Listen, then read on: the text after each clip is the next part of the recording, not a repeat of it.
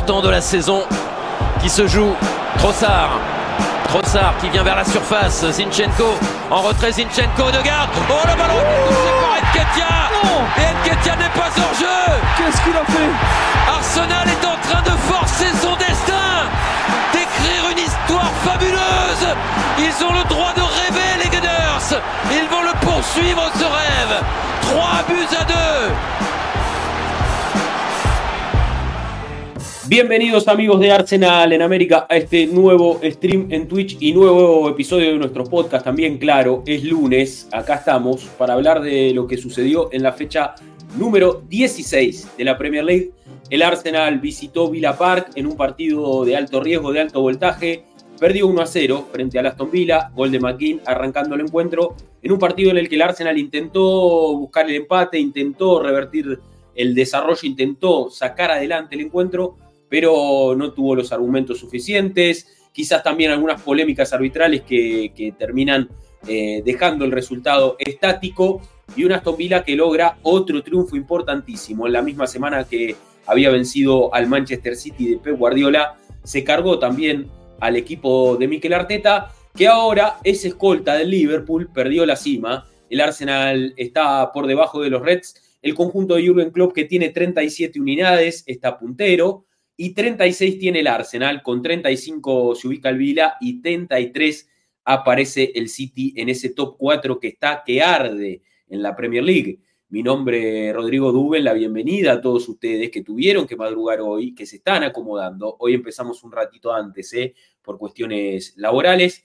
Y acá estamos, está Nicolomo, está el Presi, bueno, el señor Mauro Rossi siempre presente, Omar Portugal que se está, que se está sumando y tira algunas novedades de las que vamos a estar mencionando, también Vladi Vegueto, Juan Ya, bueno, todos, todos que se van sumando a este stream, como también los que van a ser parte a través de nuestra cuenta de Twitter, los que fueron dejando un mensaje o una pregunta ahí en Arsenal-América, siempre, siempre de cara al episodio del podcast, de cara al stream de los lunes, abrimos el juego para que ustedes también puedan participar dejar algún mensajito, eh, algún, algo, alguna pregunta, ¿no? Algo que amplíe un poquito este debate que vamos a tener hoy, donde lógicamente no voy a estar solo, ¿eh? todos los lunes con el equipo ahí presente y voy a empezar a darle la bienvenida a los muchachos. Empiezo, como siempre, por Mati Tercich. Mati, bienvenido, buen día, buen lunes, ¿cómo estás? ¿Qué tal? ¿Cómo estamos? Bueno, hoy cambiamos agua por café, porque seguimos despertándonos. Una hora Sí, para sí. nosotros es un montón, claramente. Sí, sí, sí, una hora hace mucho la diferencia. ¿eh? Sí, sí, sí. Necesitamos un poquito de cafeína para levantar. Eh, y para Muy bien. sacar un poquito la bronca del otro día, ¿no? Uf, Eh, que, yo estaba bastante caliente, como siempre, cuando nos chorean, no no hace falta agregarlo, pero también estaba Sí. caliente con nosotros mismos, porque me parece que nos Claro. dejamos llevar por el momento, nos dejamos llevar por la, in- la intensidad, jugamos a lo que Vila quiso eh, en todos los aspectos. Y bueno, cuando jugás contra 12 en vez de contra 11 también se complica un poco más, ¿no? Pero así Claro. todo, me parece que no merecimos irnos con las manos vacías de, de Villa Park. Yo creo que ahí está la clave. Me parece que Arsenal mereció, aunque sea, llevarse al menos un punto, ¿no? Por, por, por, por cómo fue el partido, por, por intenciones, por también algunos argumentos, porque el equipo tuvo algunas situaciones de gol importantes. Se topó Varias. con un, un Dibu Martínez que, que- que es bestial, que, que es eh, amo y señor de, de ese arco, de, de esa área, que maneja los tiempos de los partidos. O sea, a esta altura ya tiene un protagonismo bastante importante no solo en el Vila, sino en la liga y empieza a ser ¿no? un, un jugador muy ponderante. Me parece que manejaron muy bien ellos eh, esa ventaja, más allá de, Sí. de- de que, de que tuvieron que defenderse gran parte del partido y, y buscaron ¿no? con alguna contra. eh, sí, sí, sí, eh, buscaron quizás con, con alguna contra eh, liquidarlo, pero, pero me parece que, bueno, lo intentó Arsenal hasta el final y no, no, no pudimos llevarnos nada y es una lástima porque como vos decís, Mati, en conclusión, que yo creo que merecimos un poco más, merecimos, aunque sea llevarnos algo, ¿no? De, de, de Vilapar, Sí. un puntito, hubiera Sí, estado sí. bien, hubiera estado bien.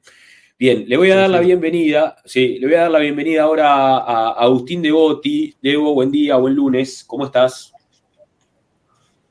¿Qué tal muchachos? Buen día. Saludos a toda la gente. Buen día. Eh, te digo que por suerte el, el partido fue el sábado y no ayer, porque creo que ese día además nos vino un poco mejor para, bajar un cambio, para tratar de, canalizar todo, de tratar de hacer un análisis lo más analítico posible después de otra jornada de Premier League donde se habla más de los árbitros que otra cosa, nefasto. Eh, la verdad, creo que eh, la situación nos hace mirar el vaso medio vacío y medio lleno a la vez, porque si lo comparamos también con lo que fue el partido de Newcastle y el partido contra el Vila, eh, fueron dos derrotas de visitante donde creo que Arsenal mínimo se tenía que haber llevado un empate de cada uno. Mm. Y básicamente por una cuestión arbitral nos terminamos quedando sin siquiera poder puntuar en dos canchas de las más difíciles que va a tener eh, y que tiene esta Premier League. Así que en ese sentido, creo que me puedo quedar un poquito más tranquilo de saber que por lo menos Arsenal en esos dos partidos donde le robaron, claramente, y donde se mereció llevarse algo más, por lo menos hizo los méritos para hacerlo. El otro día, realmente, eh, Creo que el Vila fue muy contundente con las pocas chances que tuvo. Armó un partido muy a lo Emery para, tratar de contragolpear, para aguantar. Eh, un equipo muy sólido, las líneas muy juntas, aprovechándose de, una gran ventaja que tienen ellos, que es jugar de local y que siguen sacando resultados. Y yo realmente creo, como, como digo, si no hubiera sido por el árbitro y no hubiera sido, como dice Mati, también por reprocharnos lo mal que definió Arsenal durante todo el partido, la cantidad de chances que tuvimos, eh, me parece que hoy estaríamos hablando de otra cosa. Así que en ese sentido, por supuesto que, cuando peleas palmo a palmo contra este City, y cada punto perdido es un lamento en el alma terrible. Sí. Eh, pero por lo pronto, si, como vamos a analizarlo hoy durante el programa, me parece que, por lo menos el equipo hizo lo que tuvo que hacer para ganar el partido y, y lamentablemente entre los fallos arbitrales y nuestra falta de efectividad, ahí se nos termina yendo por lo mm. menos un punto que, que por supuesto hubiera sido importante. También hay que tener en cuenta que el City perdió jugando contra el Vila la fecha anterior. Así que en ese sentido es como que son 0 puntos, 0 puntos más o menos ahí seguimos igual. Hay que ver cuando vayan a Newcastle. Así que en ese sentido sigue siendo ahí por lo, por lo que parece una carrera de tres. El Liverpool también está acomodado. Vamos a ver qué es lo que pasa. Eh, como decimos, realmente tratamos de bajar un poco un cambio también, porque si no, es como que es muy difícil eh, ver cómo te roban en la cara y no, no, reaccionar de, una manera eh, un poco, ¿cómo decirlo?, humana en ese sentido. Así que creo que lo más difícil de todo es, ver los errores que se repiten, es ver enterarte que un árbitro es hincha de Liverpool y te termina dirigiendo a vos. Eso te iba a decir. Cuestiones, viste, que, que no terminan ayudando y no, no le dan transparencia a la liga, al contrario. Creo que cada fin de semana que pasa se sigue empañando esta cuestión. El tema arbitral termina como obnubilando todo y llevándose todas las miradas cuando realmente tenemos que estar hablando de otra fecha más de la mejor liga del mundo. Y sin embargo tenemos que terminar haciendo, eh, puntualizando en estas cuestiones que, que por supuesto nos molestan y lamentablemente terminan modificando el destino de la premia. Sí, sí, sí, totalmente. Y justo te iba a apuntar eso, que, porque después de los fallos arbitrales y después de lo que se discute inmediatamente de lo que pasa al partido, empiezan a aparecer este tipo de cosas que aumentan aún más las, las sospechas, las suspicacias, ¿no? De, que hay intereses implicados, de que hay equipos favorecidos.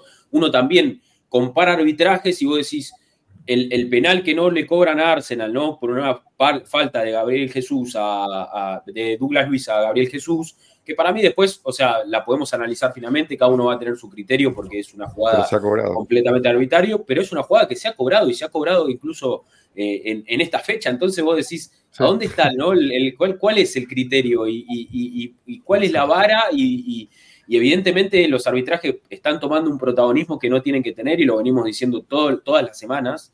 Todas las semanas tenemos que sentarnos acá a hablar de eso y es lo que más nos duele. Eh, y después párrafo aparte para lo, que, para lo que Arsenal tiene que ajustar, para lo que no funcionó, para lo que debimos hacer y no hicimos, o por dónde deberíamos haber eh, buscado, o, por qué Arsenal empezó perdiendo tan temprano. Bueno, cuestiones que vamos a ir analizando lógicamente acá también, pero sí que los arbitrajes empiezan eh, a, ser cada vez más protagonistas y es una lástima, como siempre decimos, que, que la liga que tiene a los mejores jugadores, a los mejores entrenadores, que debería ser la mejor del mundo termina empañada por la negligencia de, los árbitros, termina empañada por, por, la, no sé, la inoperancia de los árbitros también, pues en definitiva no están haciendo bien su trabajo, o sea, y, es, eh, es una mancha importante para, para, como decimos, un producto que es prácticamente perfecto. O sea, hoy la Premier eh, es, tiene todo, tiene todo, pero evidentemente un debe muy grande en lo que es el, arbitraje. Ahí es donde más hace agua, me parece, la liga. Y bueno, eh, en definitiva, es lo mismo para todos, porque así como se eh, fallan en contra de Arsenal, que es bastante recurrente igual, uno quiere pensar que se equivocan con todos, pero con Arsenal evidentemente pasa más de lo común. Pero bueno, también han, eh, han perjudicado a otros equipos y, bueno, no, no, no podemos dejar de, mencionarlos. Che, el saludo para todos los que están ahí, algunos sorprendidos con el horario, ¿no? Diez Can, Sergio Maldonado, Tomaselo, el Uquilio, bueno, todo, Diego, ahí todos los que se van sumando, Mar Portugal. es, excepcional, ¿eh? nadie quiere levantarse más temprano. Nadie quiere arrancar más temprano, bueno, por cuestiones laborales, eh, hoy, hoy tocó empezar más temprano, los muchachos acá me hicieron la gamba y en todo caso, si me tengo que ir, terminarán cerrando el episodio de ellos, pero acá estamos, ¿eh? vayan poniéndose cómodos, que esto recién arranca. Y bueno, vamos a empezar como siempre. Eh, con el análisis de la fecha de la Premier, fecha número 16, para ir entrando en calor mientras mientras se va sumando la gente y todos se van acomodando. A ver, una, una, fecha número 16 que arrancó justamente con el partido de Liverpool, fue el que abrió la fecha. Un Liverpool que ganó eh, de culo, podríamos decir, ganó con, mucha fortuna, ¿eh? o sea, no le sobró nada al equipo de Klopp en su visita a Selhurst Park frente a Crystal Palace. De hecho, empieza perdiendo, ¿no? Ellos empiezan perdiendo. Eh, y lo terminan, lo terminan remontando eh, en un partido eh, donde otra vez el Liverpool empieza a mostrar que del medio hacia adelante es un equipo temible, pero del medio hacia atrás también tiene muchas cosas por solucionar, concede muchas licencias. es un equipo de golpe por golpe y obviamente yendo hacia adelante lastima, pero cuando tiene que retroceder es muy vulnerable, chicos. Sí, por eso a mí lo que me pasó después del otro día es, eh, si el que estuviera delante nuestro fuera el Manchester City y no Liverpool, la sensación de la derrota post Aston Villa sería distinta para mí. Eh, y es completamente subjetivo esto, pues para usar la, metáfora que usábamos la temporada pasada, eh, con Liverpool ahí primero no siento que estamos persiguiendo a un Terminator, siento que estamos persiguiendo a un par. Entonces la, la, mentalidad ya es distinta. No estás persiguiendo a alguien que es imposible de alcanzar, sino todo lo contrario. Estás persiguiendo a un tipo que, a un equipo que es claramente que tiene, que tiene fallas, que, no es perfecto, que, atrás tiene sus falencias y que en ataque es una cosa y en defensa es otra. Entonces también por eso quizás la derrota del otro día eh, puede ser matizada por ese detalle. Digo, más allá de la bronca, de todo lo que dijo Debo y lo que venimos charlando, eh, saber que el Liverpool tiene falencias me deja un poquito más tranquilo a la hora de mirar la tabla, ¿no? Digo. Sí, Sí, sí, totalmente. Creo que, que, también, como decimos, hubo un fallo arbitral que esta vez le jugó a favor. Ahí en el chat, por ejemplo, estaban recordando cuando Liverpool, el partido ese con Tottenham, que le terminan robando fuerte.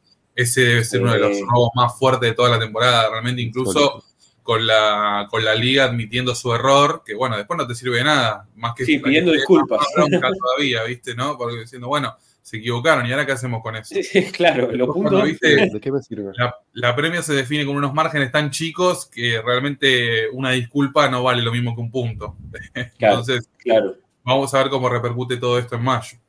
Sí, totalmente. Eh, un sábado de Premier entonces que, tuvo la victoria del Liverpool en primer turno, después una estrepitosa caída del Manchester United en el Trafford. Dios mío. segundo tiempo ese.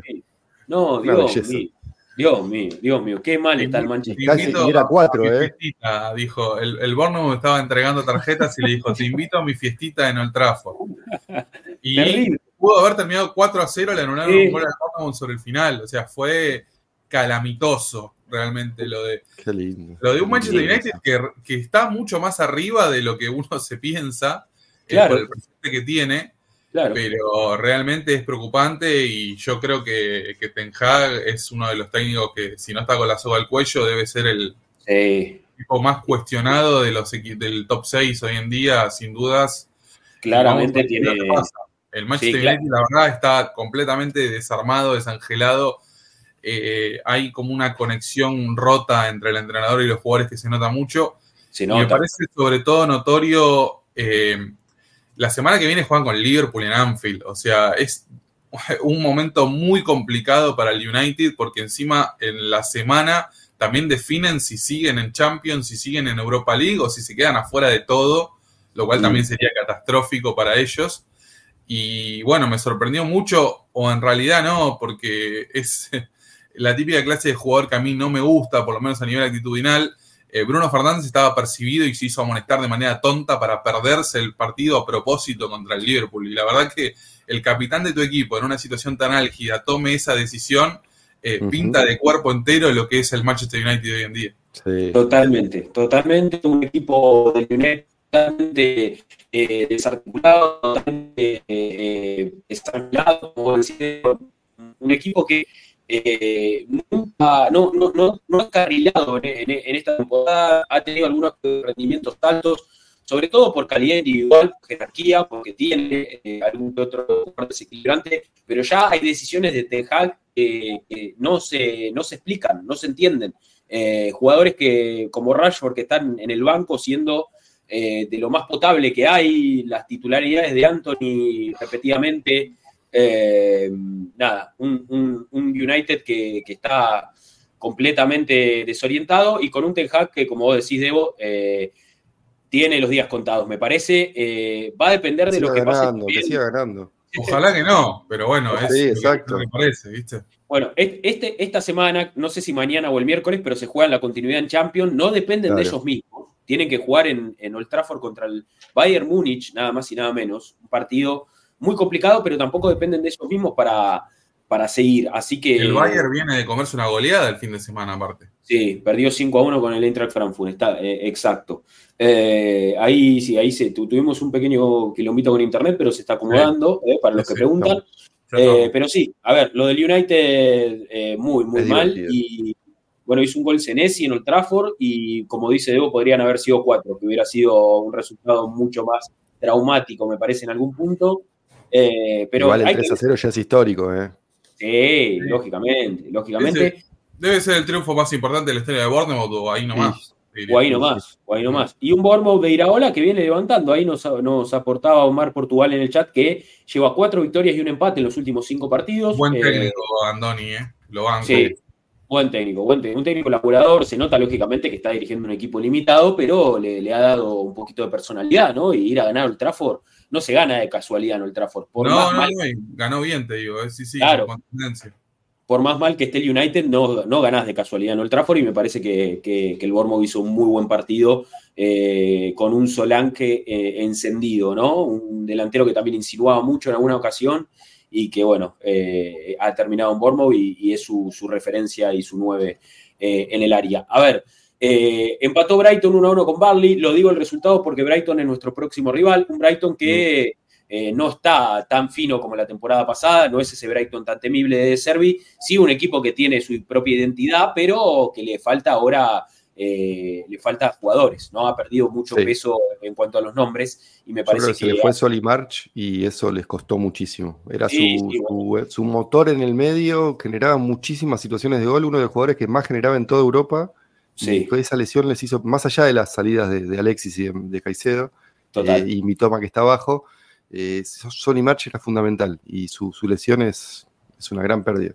Sí, lo que decimos siempre, cómo te pasa factura el jueves domingo. Eh? Para al Brighton se está notando muchísimo. Muchísimo. con el Newcastle lo mismo, también lo vamos a comentar. El Newcastle que viene con esta seguidilla de Champions Premier que no le está jugando nada a favor. Encima Eddie Howe casi que no rota a los jugadores y y el otro día, bueno, se notó en la cancha del Tottenham que lo pasaron por arriba.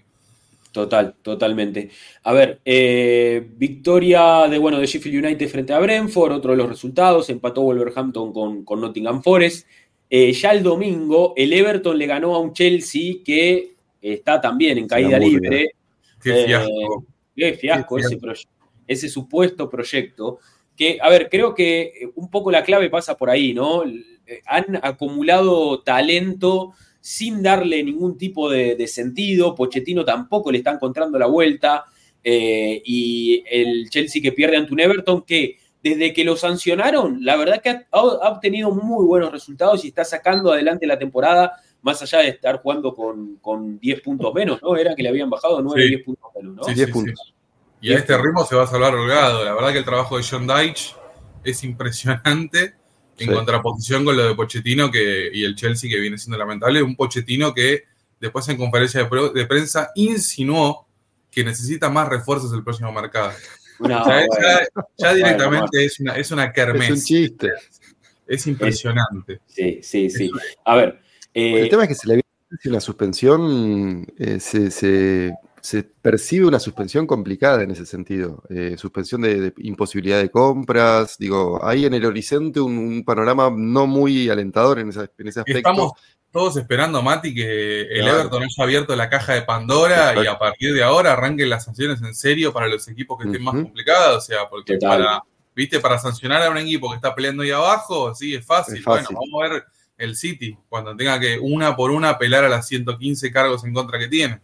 Sí, Bueno, sí, sí, eh, se filtró que podría haber una decisión sobre el fin de la próxima temporada. No Eh, es la que- 24, vein- no, esta ya no hay chances. No, No, no, una yo- cuestión de, de tiempos. esto que decís vos, apelaciones, contraapelaciones. eh, Sí, sí. 115. Sí, es un proceso bastante largo y me parece que, que no vamos a tener resolución en lo inmediato.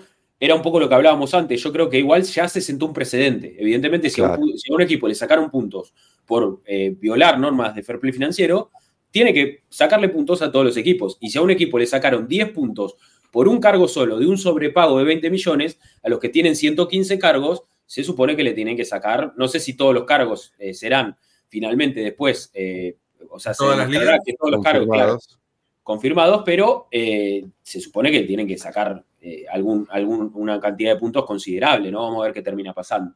Buen día para Alejo Sánchez, buen día para, para Héctor, que se está sumando ahí, también Franco Schmidt, bueno, eh, se va sumando la gente de a poco en este, en este lunes que hemos arrancado un poquito más, más temprano y estamos analizando esta fecha de la Premier en la que goleó el Fulham 5 a 0 al West Ham, eh, uno de los Bien el Fulham, en otra temporada que parece que va a estar ahí arriba.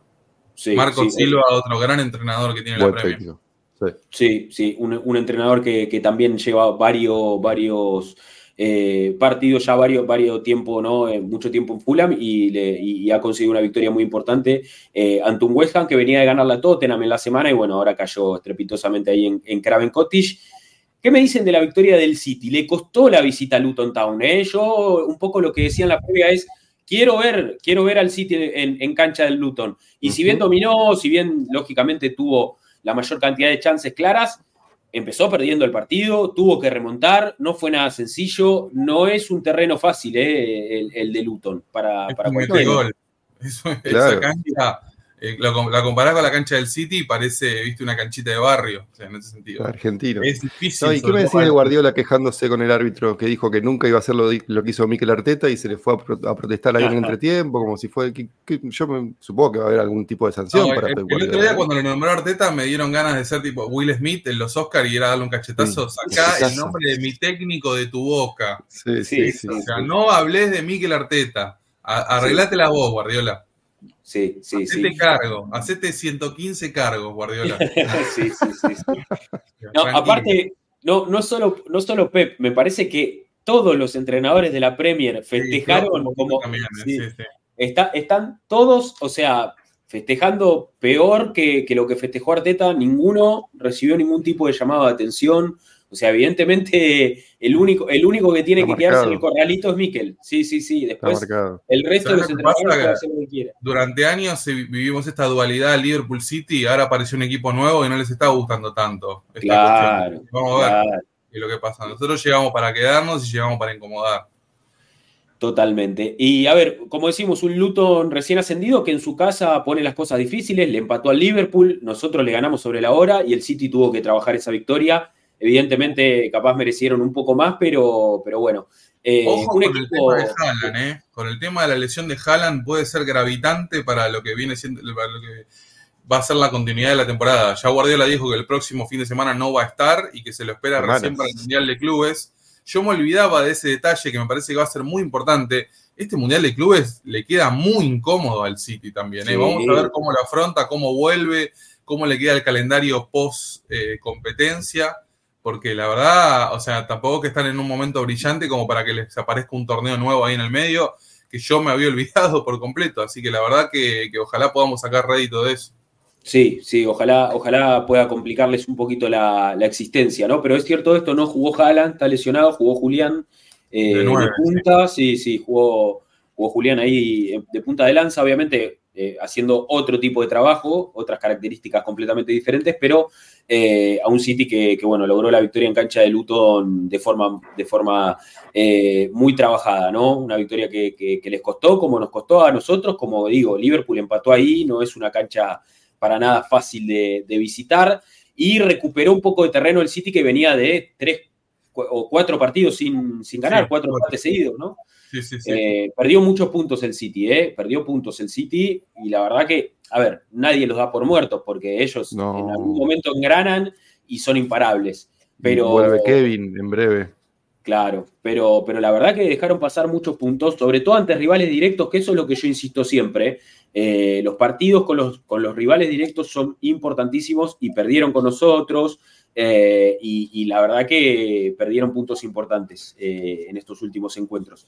Y la goleada del Tottenham revivió el Tottenham de Postecoglou, eh, revivió, estaba completamente muerto. Terminó, a ver, recuperó un par de soldados importantes, ¿no? Con Cuti, con Van de Ven, eh, recuperó gente. No, Van de Ven no volvió todavía. Eh, Cuti sí, y se nota. Se Pensé que había jugado, sí, sí. Y falta Madison también. falta Madison. Eh, pero sí, volvieron al triunfo. Eh, un Newcastle bastante desarmado, la verdad. Como decimos, le está costando mucho esta cuestión de la doble competencia. Eddie Howe no está rotando.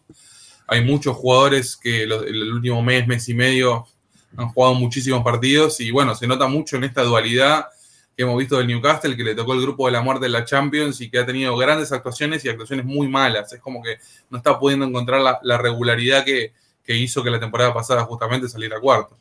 Sí, sí, totalmente. Le está, le está costando mucho la, la, campaña al Newcastle. Y bueno, el Tottenham recuperó sensaciones, hizo goles Richarlison, así que pidan un deseo. y, terrible.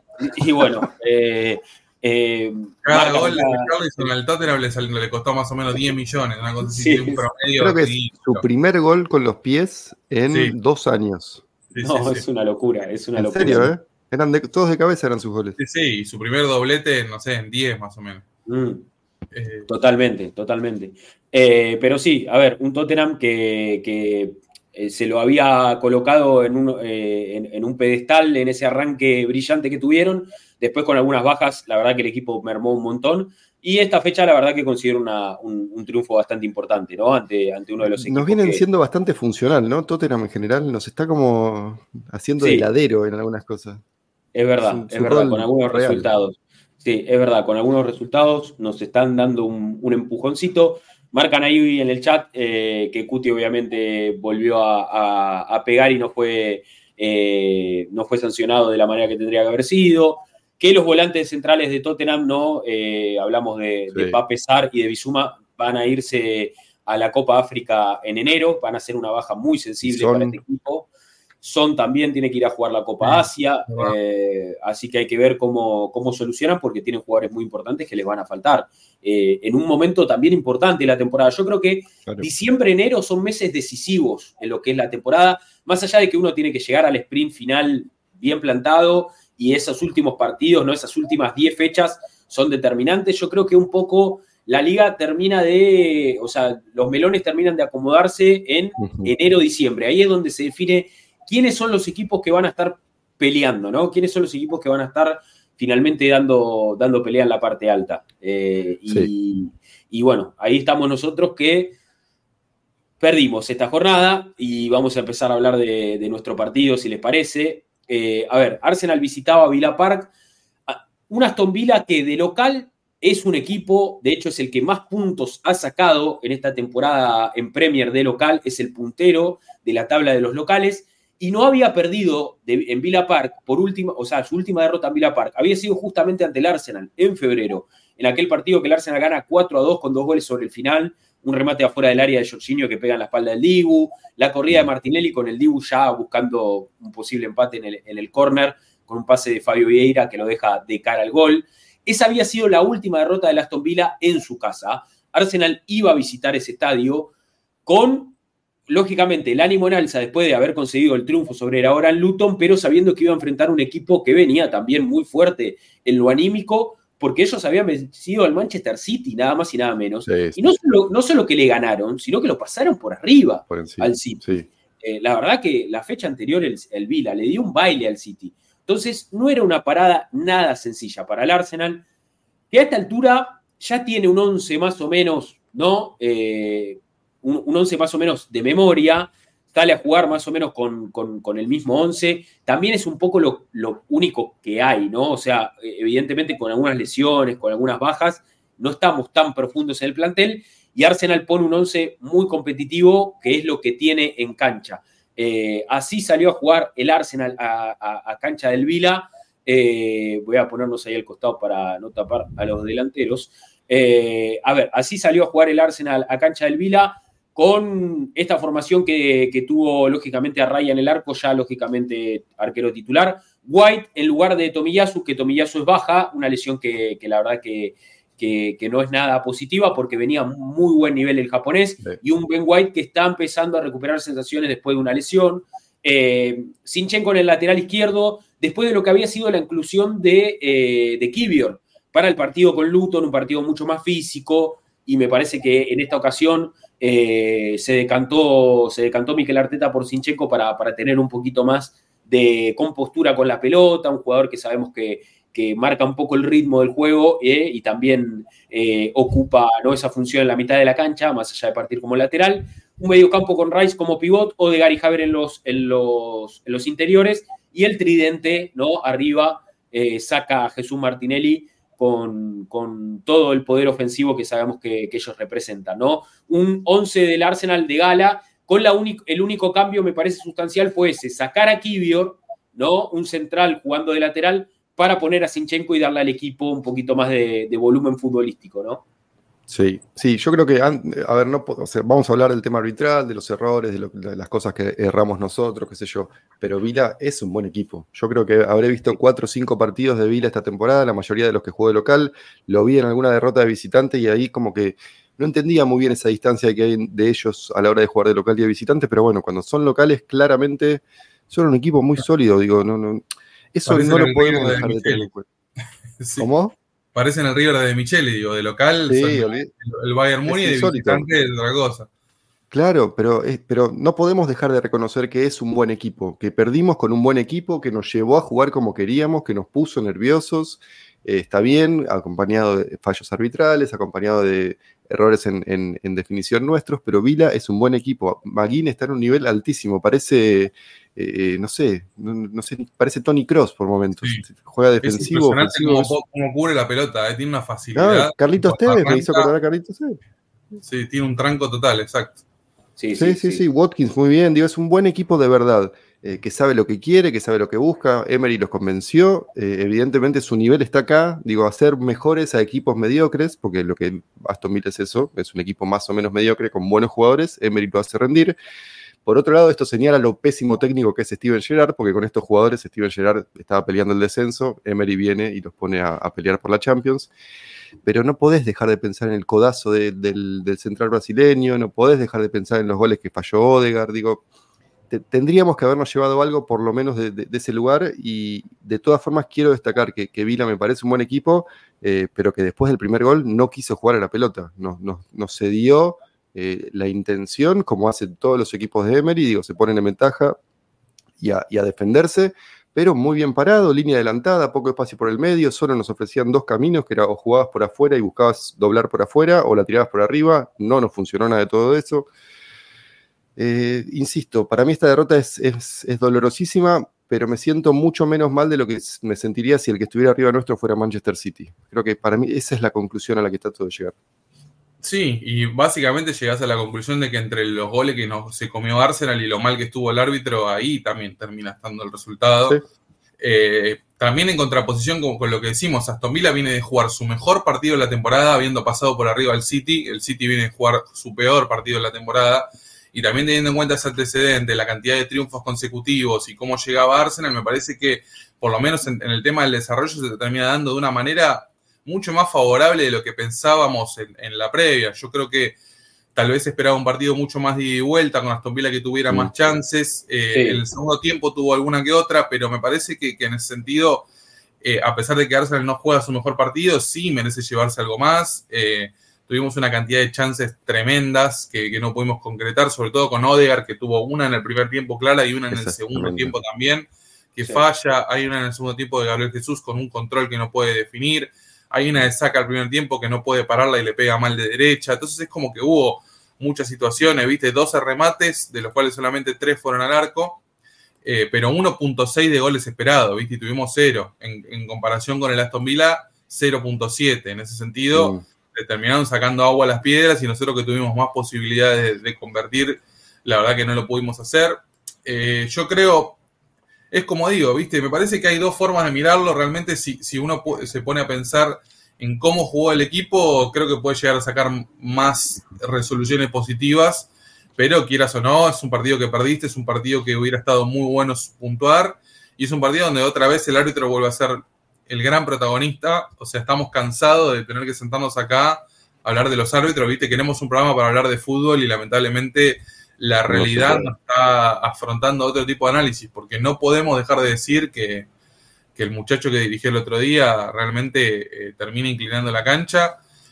Y viste, después llega mayo y estás ahí un par de puntos cortos y te acordás de este tipo de resultados también, como también nos acordamos de los triunfos agónicos, ¿no? Por supuesto, hay que siempre comparar ese tipo de situaciones y acordarnos de esos puntos que se consiguen sobre el final. Pero bueno, el otro día, realmente, si vamos a hablar solamente de merecimientos, eh, el Arsenal se tenía que haber llevado por lo menos un empate, sin lugar a dudas. Sí, sí, hubiera, hubiera, sido lo más justo, me parece, por, por el desarrollo. Como dicen ustedes, me parece que, que Vila. Eh, yo, yo, tengo la sensación de que ellos empezaron un poquito más enchufados que nosotros. Nosotros me parece que salimos un poquito ahí a, a, a, ver qué pasaba. Ellos no demoraron en, en, anotar el primer gol. El primer gol, de hecho, el único gol del partido, claramente. Eh, es, es, realmente un golazo. Es, realmente una jugada muy bien construida. Eh, una, Hay un error ahí también yo, a ver, creo que se podrían haber ajustado algunas tuercas en las marcas, eh, o sea, Arsenal presiona un poquito descoordinadamente y eso facilita que la transición del Vila sea mucho más fluida, ¿no? Le da un poquito más de continuidad al juego de ellos, pero no hay que quitarle mérito, me parece, a, un equipo que dentro de las limitaciones que tiene y dentro de un plan estratégico muy mezquino en algún punto o dentro de, esa postura que hace darle Emery a sus equipos, que nosotros la vivimos en carne propia en algún momento, eh, sabemos que tienen sus fortalezas. Y yo creo que este Aston Villa se ha acomodado a lo largo de la temporada y, creo que Emery ha encontrado un 11 que se adecua perfectamente a lo que él quiere proponer en cancha, ¿no? Eh, en algún momento jugaba Matikash, ahora juega Conza, que le da otra consistencia en defensa, le da mucha libertad, más libertad a Diñé.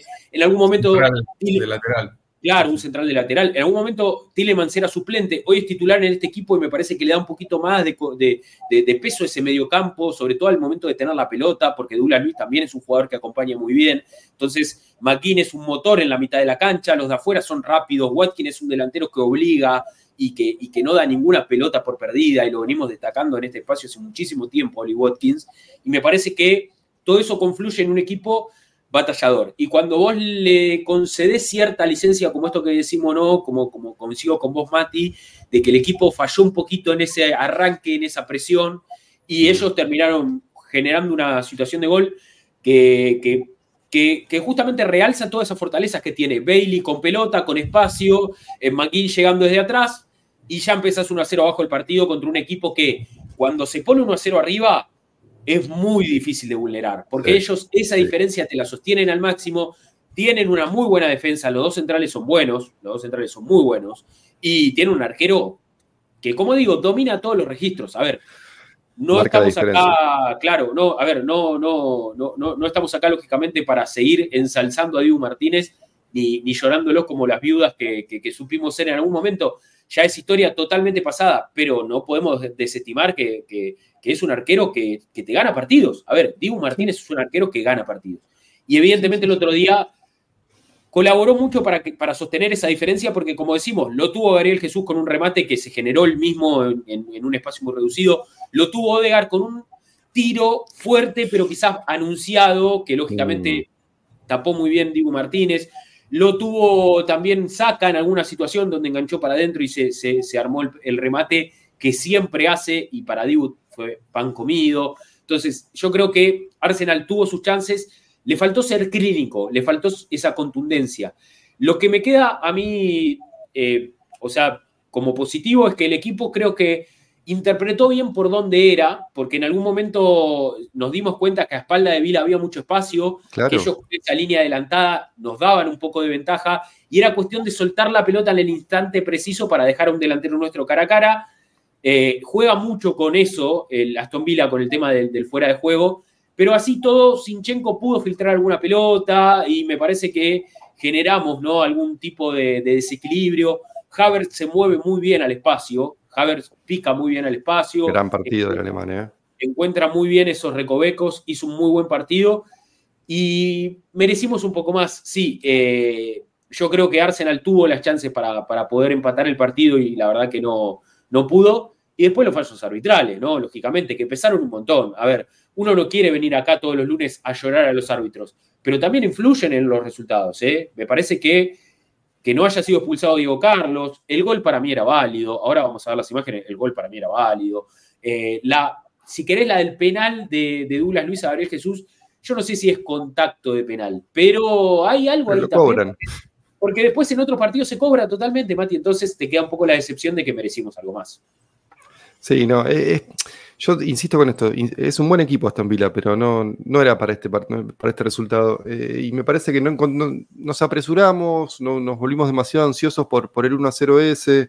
Eh, no, no, fue nuestro mejor partido en ese sentido. Y yo también quiero marcar un poco lo de Sinchenko y lo de White en el gol en contra. Sinchenko cuando lo pasan, como le pasa todo el tiempo, porque claramente es su mayor debilidad, defender y correr para atrás. Cuando lo pasan, en vez de ir a cubrir por afuera, viene para adentro y eso termina perjudicando a Gabriel, que eh, duda en una, en una fase de, ese ataque. Y White lo mismo, le dejó un poquito de espacio de más a, a McGinn, que también tiene todo, que tiene mucho mérito, digo, no es culpa de White el gol, pero podría haber estado un poquito más encima de McGinn. Sí, sí eh, es como son detalles, y esto es la, alta competencia en su máximo nivel, un 0,1% te hace la diferencia. Eh, y respecto de, lo nuestro en ofensiva, eh, yo entiendo que para mí el árbitro adivinó en el gol que anuló. Digo, dijo, creo que fue mano y cobró, porque eso no se no, no hay forma de que haya visto eso, porque además por dónde estaba parado, tenía un jugador en el medio, no adivinó y, cobró eso, entonces después ya haces la inversa con el VAR, porque si hubiera dado el gol, después el VAR tiene que confirmar que eh, hubo mano o lo que sea, la gran Joelinton, no hay forma, no hay eh, un ángulo conclusivo para definir que fue mano de Joelinton, Acá hubiera pasado lo mismo. Si el árbitro cobraba gol, no hubiera habido un ángulo para definir sin ningún tipo de duda que era mano de Havertz. Entonces es como, te, queda esa sensación de, ¿por qué cobras esto si no lo viste? Realmente no lo viste, estás adivinando. El, línea estaba a 50 metros, tampoco lo vio, no hubo falta al Dibu, no hubo falta contra, creo que era, eh, ¿quién estaba defendiendo ahí de ellos? Eh, Dinier estaba, ¿no? Ah, sí, Mati Es como que eh, ese es el tema, te queda ese mal sabor de boca, pues, pero en definitiva el equipo me parece que se va a ir pensando que podría haber hecho algo más, pero tampoco te vas pensando que, uy, nos pasó por encima un equipo de porquería tendrías que haber llevado algo, eh, estás caliente, pero me parece que la actitud no, no, no, no, es de hundirse, sino es de, bueno, que venga Brighton, dale, vamos contra Brighton ahora. Vamos para adelante, claro. no queda otra, no queda otra, la verdad, porque bueno, también es como que lamentablemente te acostumbras a que todos los fines de semana haya algo distinto, una polémica nueva. Eso mentalmente me parece muy desgastante para nosotros, no me quiero imaginar para Arteta y para los jugadores también, o sea, porque terminás jugando muy, muy condicionado. Yo creo que quiero eh, comparto esta cuestión con Mati antes de que vayamos a ver las polémicas.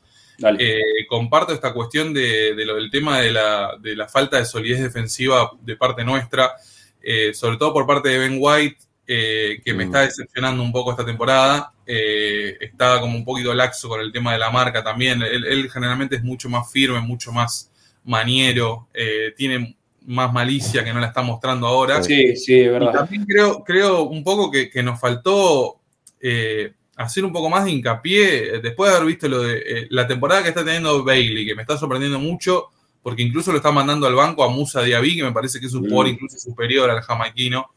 Bailey venía de ser figura el otro día, y lamentablemente tenemos que hablar de un partido que termina 1 a 0 con una jugada aislada, donde Bailey es protagonista y donde mm. Sinchenko otra vez es protagonista negativamente para, de nuestro lado. Entonces ese punto también siento realmente que, obviamente, cuando juega Sinchenko sabemos el yin y el yang, los pros y los contras que te aporta, pero también tenemos que hacer un poquito más de hincapié ahí. O sea, tampoco siento que Martinelli siempre tenga que ser el que paga los platos rotos, que tenga que pensar más en correr para atrás que en correr para adelante, porque después le quedan todas las jugadas 50, 60 metros para tener que llegar al otro, a la otra área.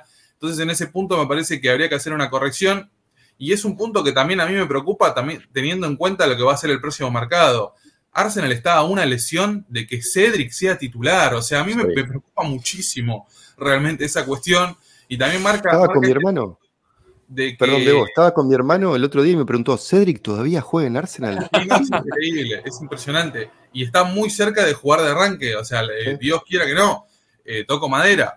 Pero bueno, el, otro día, el otro día, perdón, debo que te interrumpa, pero me gustaría saber qué opinan ustedes. Porque el otro día, en uno de los streams, no me acuerdo en cuál, se planteó el tema de che, ponele que White se lesiona, ¿no? Toquemos madera, obviamente nadie quiere eso, pero ponele que White, o sea, no está, no está, no está Tomiyasu. Me decían, hay que poner a Real Water. Y, yo le decía, me encantaría, pero te puedo asegurar que Arteta prefiere a Cedric antes que un juvenil. Y eso es un problema no lo debe querer quemar tampoco, ¿viste? Real Walters, eh, el, recuerdo más fresco que tengo es en la pretemporada esta, no, en la anterior, jugando unos minutos también, o sea, es un chico que todavía no tiene ni 20 años, es, es uno de los grandes proyectos, pero realmente también juega en una posición más comprometida.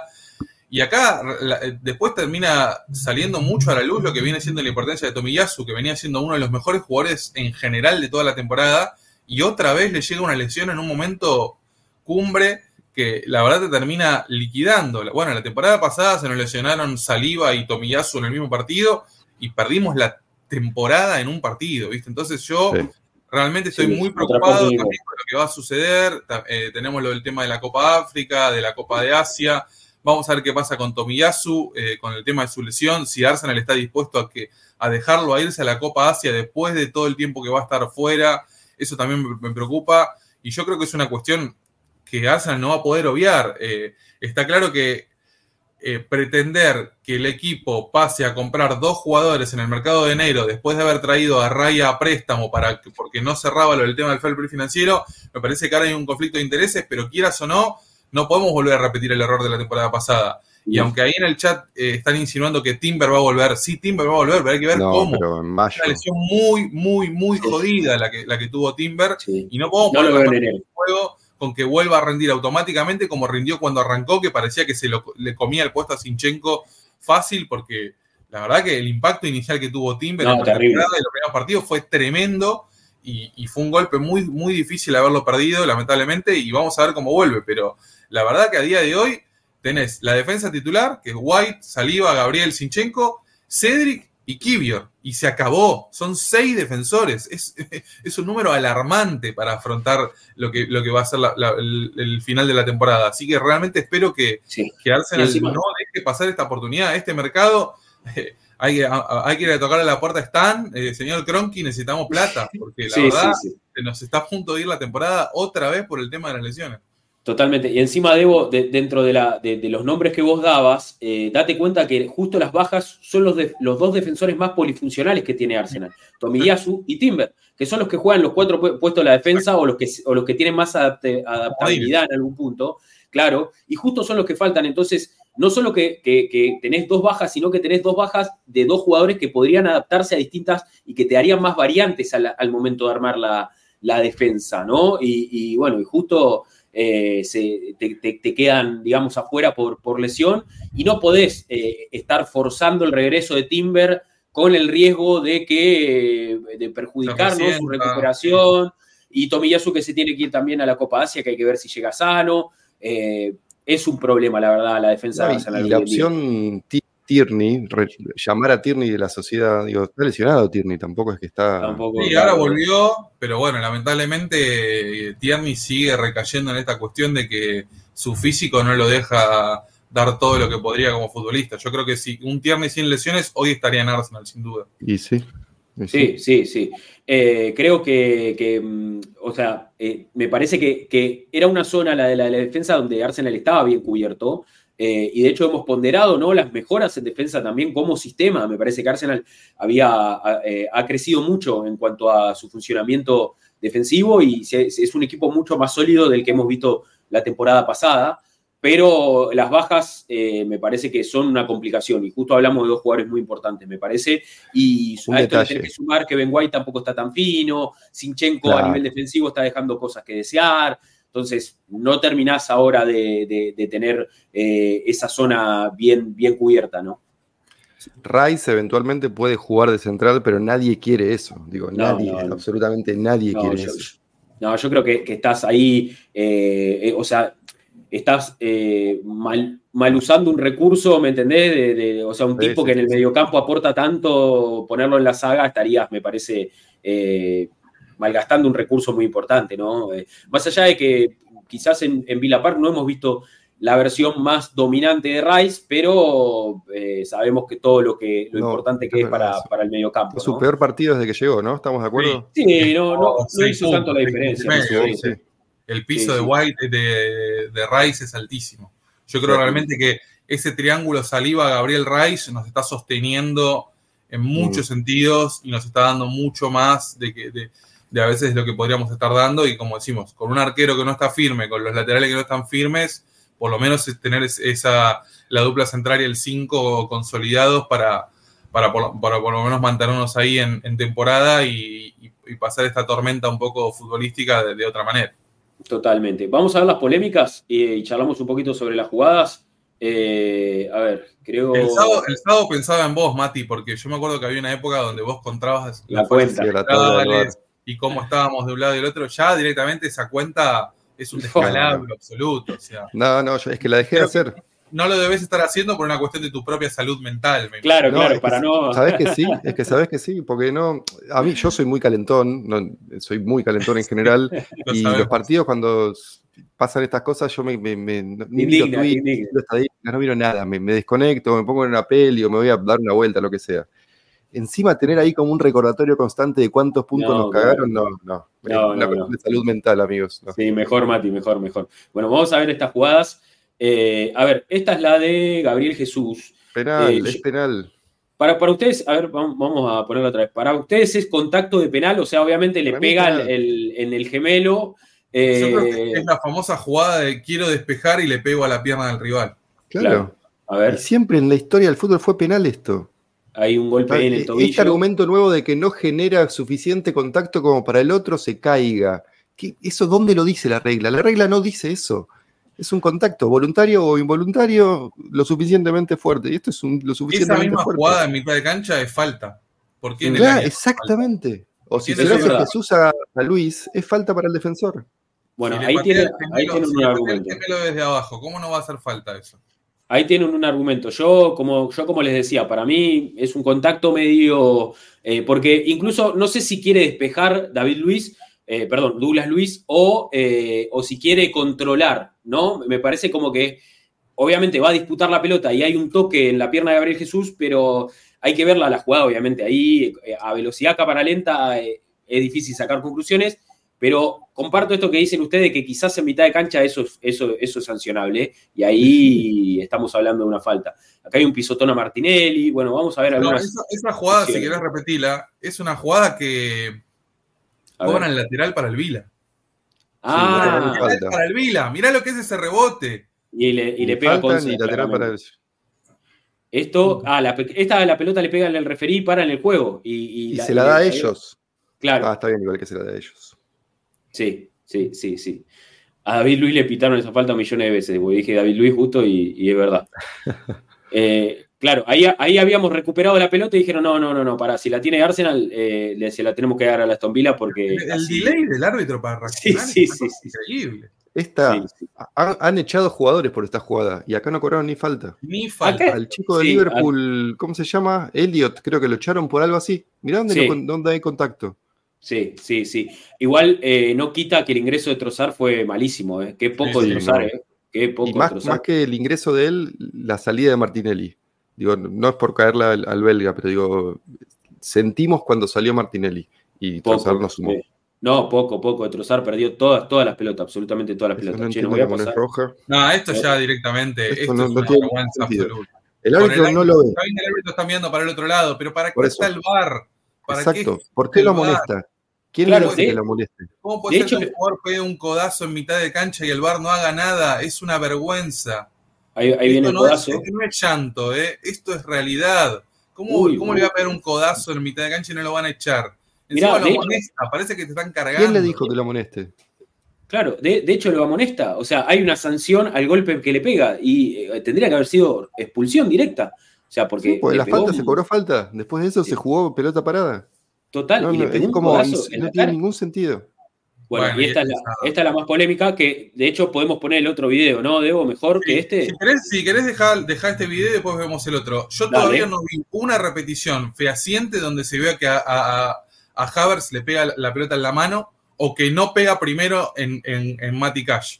Mirá, ahí hay un golpe en el brazo de Cash. Perfecto, me parece que se ve, ¿no? Hasta ahí Sí, no, eso no es- pegó, es no, no- legítimo. no la toca a Havertz todavía. No, Ha- Haver le- ahí le pegó en el pecho. Primero es pecho de Haver, mano de Cash, me parece ahí hay mano de Cash. Sí, Eso yo creo que la regla dice, si pega en la parte donde está la camiseta no es mano. Eso, eso es como... Pero ahora vuelve a haber mano de Cash. Sí. Ahí, De hecho, Ahí panza, la mano. Eso es mano de de Cash. Cash y mano de Havertz luego. y después, claro, hay un toquecito en la mano. jugada- A ver, es una jugada dificilísima. Después la termina metiendo en Ketia. Pero ¿para qué está el VAR? ¿Para Sí. qué está el VAR? No, Si me la mete en Ketia, nosotros- ¿no lo mete Kai el gol? No, no, me creo parece que Havertz, la ¿eh? mete en Ketia, ¿eh? me parece que Havertz. Me Ahí parece que la, es donde la dicen que le Havertz. pega en la mano. Creo que esa es la mano que anulan, la Bueno, última. esa, esa imagen de Mikel me parece que grafica, grafica perfectamente. Sí, si querés tenemos muy el otro video. dale, vamos a ver el otro que se ve. eh, a mí realmente me preocupa. Mira, para- le cuento a la gente que no es de Argentina. Nosotros en, el fútbol argentino tenemos un grandísimo problema con el VAR porque eh, no tenemos el VAR que tienen en la Premier League. Eh, en Argentina el VAR no tiene detección automática de offside, las líneas se trazan manualmente, lo que invita a la suspicacia y lo que invita a que si te paran el frame un segundo antes o un segundo después puede ser offside o no puede ser offside. En la Premier League, en la mejor liga del mundo, 700 cámaras por partido y todavía no vimos a día de hoy una repetición donde le- la, le- la pelota le pegue en la mano a Havertz, que eso haría que se invalide la jugada. Acá estamos Claro. hablando de un rebote primero en la mano de Cash, después le pega en el pecho a Havertz, después le pega de vuelta en la mano a Cash, después ahí le pega a Havertz y ahí es donde anula la jugada. Pero ¿qué pasa Claro. con toda esa, esa previa antes de esa situación? Entonces, Claro. ¿Para, qué, para, qué, ¿para qué hay una herramienta que supuestamente viene a traer justicia, viene a traer eh, eh, equidad, si no podemos definir una jugada según el ángulo de cámara que veamos de un lado, del otro, no queda claro al 100% que la, que la pelota le pegue en la mano al jugador por el cual terminan anulando el gol. Sí. Yo realmente no, No, lo puedo entender. No, no, Pero por es eso te decía lo de antes de que adivina. El árbitro adivina, como en la de Diego Carlos. Digo, adivina que es amarilla. Alguien se lo dijo, lo que era amarilla. Entonces, si es amarilla, es bar. En este caso, adivina que hubo mano. Entonces cobra la mano, entonces ya después es difícil con- anular lo que cobró. Era, Sí. Tendría que haber cobrado gol y después va a salvar en todo caso a ver si pasó algo para anularlo. No anularlo Totalmente. porque sí. Totalmente, totalmente. De hecho, Mati, e- eso es lo que iba a apuntar. A mí me sorprende mucho que los árbitros principales, en este caso a nosotros nos dirigió eh, Jared Gillett, un árbitro australiano que se mudó a Inglaterra, hizo todo el proceso para dirigir en la Premier League. Eh, y Por lo Me menos sorprende-.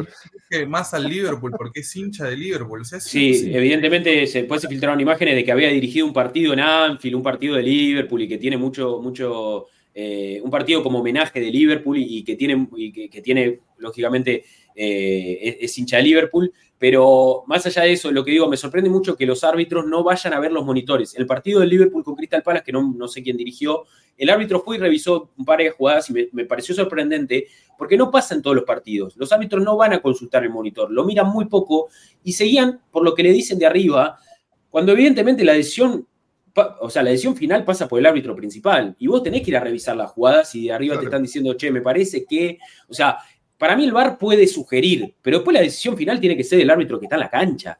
Y, Pero es como y- el delay de bandera, Rodri. Digo, si está el delay de bandera, ¿por qué no está el delay de cobrar gol en- de no cobrar el gol? Da el gol y después lo Claro. vas a ver, hermano. Es como es la misma dinámica aplicada al gol. y, y después... Lamentablemente también está esta cuestión, viste, de- del ego de los árbitros, de no querer Sí. ir a ver la- también ese, ese- ese tipo de. El árbitro principal dice, bueno, yo no tengo ganas de que de arriba me estén corrigiendo decisiones que yo estoy tomando. Bueno, pero la herramienta está para eso, para Claro, evitar errores. O sea, ¿de qué nos sirve después estar toda la semana hablando sobre cuestiones que se hicieron mal cuando tenés una herramienta para corregirlo. Eso es lo que no puedo entender. ¿Cómo puede ser que la mejor liga del mundo tenga errores de un torneo de barrio? No lo puedo entender. Totalmente. Eh, y después, otra cosa, lógicamente, que, quiero apuntar es que en este gol anulado de Haber, particularmente, para mí, todos los rebotes, ¿no? Panza de Haber, eh, hombro o, digamos, eh, la parte alta del brazo de Cash, después de vuelta en el pecho de Haber, después hay una mano de Cash, ahí le rozan la mano a Haber. Me parece que son todos rebotes naturales de la disputa de la pelota, de la dinámica del juego que ninguno de los dos saca ventaja en ningún momento de, lo que es el, eh, esos rebotes, ninguno de los dos saca ventaja para poder o rechazar o hacer el gol, y termina siendo gol de Arsenal, que para mí es completamente válido, más allá de quién rebota y dónde, me parecen todos toques naturales de la dinámica del juego, como digo, y ninguno de los dos saca ventaja, ninguno de los dos amplía el volumen, o sea, están los dos disputando la pelota de la forma más natural posible, después obviamente rebotan los brazos, y ahí es donde se, ¿viste? hay una decisión muy polémica, ¿viste? La decisión es muy polémica. Ahí es un problema del reglamento y la interpretación de la mano. Como el gol que le anularon a Bournemouth, esa mano que le pega el cuarto gol de Bournemouth, le pega en la mano al, delantero de ellos, una mano totalmente casual que no le da ningún tipo de ventaja, pero el reglamento dice hoy que si inmediatamente antes del gol le pega en la mano al, al jugador ofensivo, se anula, por más que sea intencional o no. Y eso también está mal. Y es lo que decía Roy Hodgson en el video que se viralizó el, otro día. Es como, estoy cansado de la reinterpretación de la regla de la mano. Pongámonos de acuerdo, sí, no, esto sí, esto no, aquello es penal, esto no es penal, esto es mano, esto no es mano, pero dejémosla de cambiar, porque todos los años hay una interpretación nueva de la mano y es súper confuso. Sí, el otro día decían que tenían razón. Si los técnicos más nuevos, como De Servi, Arteta, Guardiola, se quejan, Roy Hodgson se queja que dirige en Inglaterra desde el Paleozoico más o menos, eh, hay una cuestión de que todos los, todos los eh, entrenadores coinciden en que hay un error muy grave, hay un problema muy grave que no se soluciona. y yo eh, recalco lo que dijiste, Rodri, porque no lo había pensado de esa manera. La jugada de, de Havers hubiera sido completamente distinta si el árbitro cobra gol y después lo va a revisar a la pantalla. No sucedió de esa manera. No cobró gol y no la fue a revisar. Se confió por todo lo que le dijeron por la cucaracha. Entonces, es que, no vio además, estaba lejos en la jugada. Totalmente, estaba lejos. Totalmente. y, es, que, es, que para mí ese hubiera sido eh, el accionar correcto. Vos tenés que cobrar gol porque la pelota, o sea, evidentemente, cuando vos la ves la jugada naturalmente y a la velocidad que se juega y, cómo fluyó la jugada, eh, no, no parece haber una eh, una, como una, como, no, no, fue grosero en la mano, no es que Javier la agarró y la tiró y la metió así al arco, ¿me entendés? De lateral. O sea, entonces ahí... no ve una mano de Havertz, eso es lo que me hace a mí pensar por qué anula el gol. Si no la ve y si no está, y si vimos 18 repeticiones, y el primero que toca la pelota con la mano es Cash, no es Havertz. Claro. Havertz la toca en última instancia con la mano, primero le pega en el pecho también. Por eso digo que. Tenés 700 cámaras para revisar la jugada y te equivocás igual. Claro.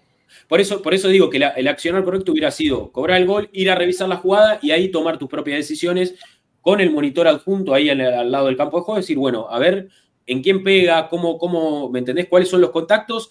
Y ahí tomar una decisión. No anular el gol porque desde afuera te dijeron que pegó en la mano de alguien. Me parece. No, y si tienen miedo de ir al monitor porque están rodeados de la hinchada visitante, ponen una cabina, cerralo, aislalo del público y que decida aislado del público. Entonces, es como. Sí. El otro día también estábamos hablando un poco de, ¿viste? Cómo influye el público en el tema de las decisiones de los árbitros y el bar. Claro. Newcastle pasó lo mismo también, ¿viste? O sea, con la presión. Y eso que yo dudo que volvamos a ver esta temporada y en los próximos años una jugada como la de Newcastle Arsenal con tres situaciones polémicas en la misma acción que ninguna termina teniendo sanción en contra y, dan un gol que, no se puede entender realmente. Sí, sí, sí, completamente. Bueno, si quieren la vemos, la vemos eh, una vez más, ahí la vemos completa. No la quiero, ver nunca más. Eh, sí, a ver, ahí lógicamente. Ahí la cuarto gol en cinco partidos, ¿no? A ver, ahí, ahí, ahí, hay panza. Hubiera sido su cuarto gol en cinco partidos. Sí. Sí, sí, hay que hablar de, un Haber que está mucho más incisivo, ahora vamos a hablar de eso, pero bueno, nada, evidentemente yo no, no veo ese toque, hay un toque muy perceptible, para mí, como digo, todo muy natural, ninguno de los dos saca ventaja, ninguno de los dos eh, comete una infracción grosera y terminan anulando un gol a Arsenal que para mí debió haber sido válido.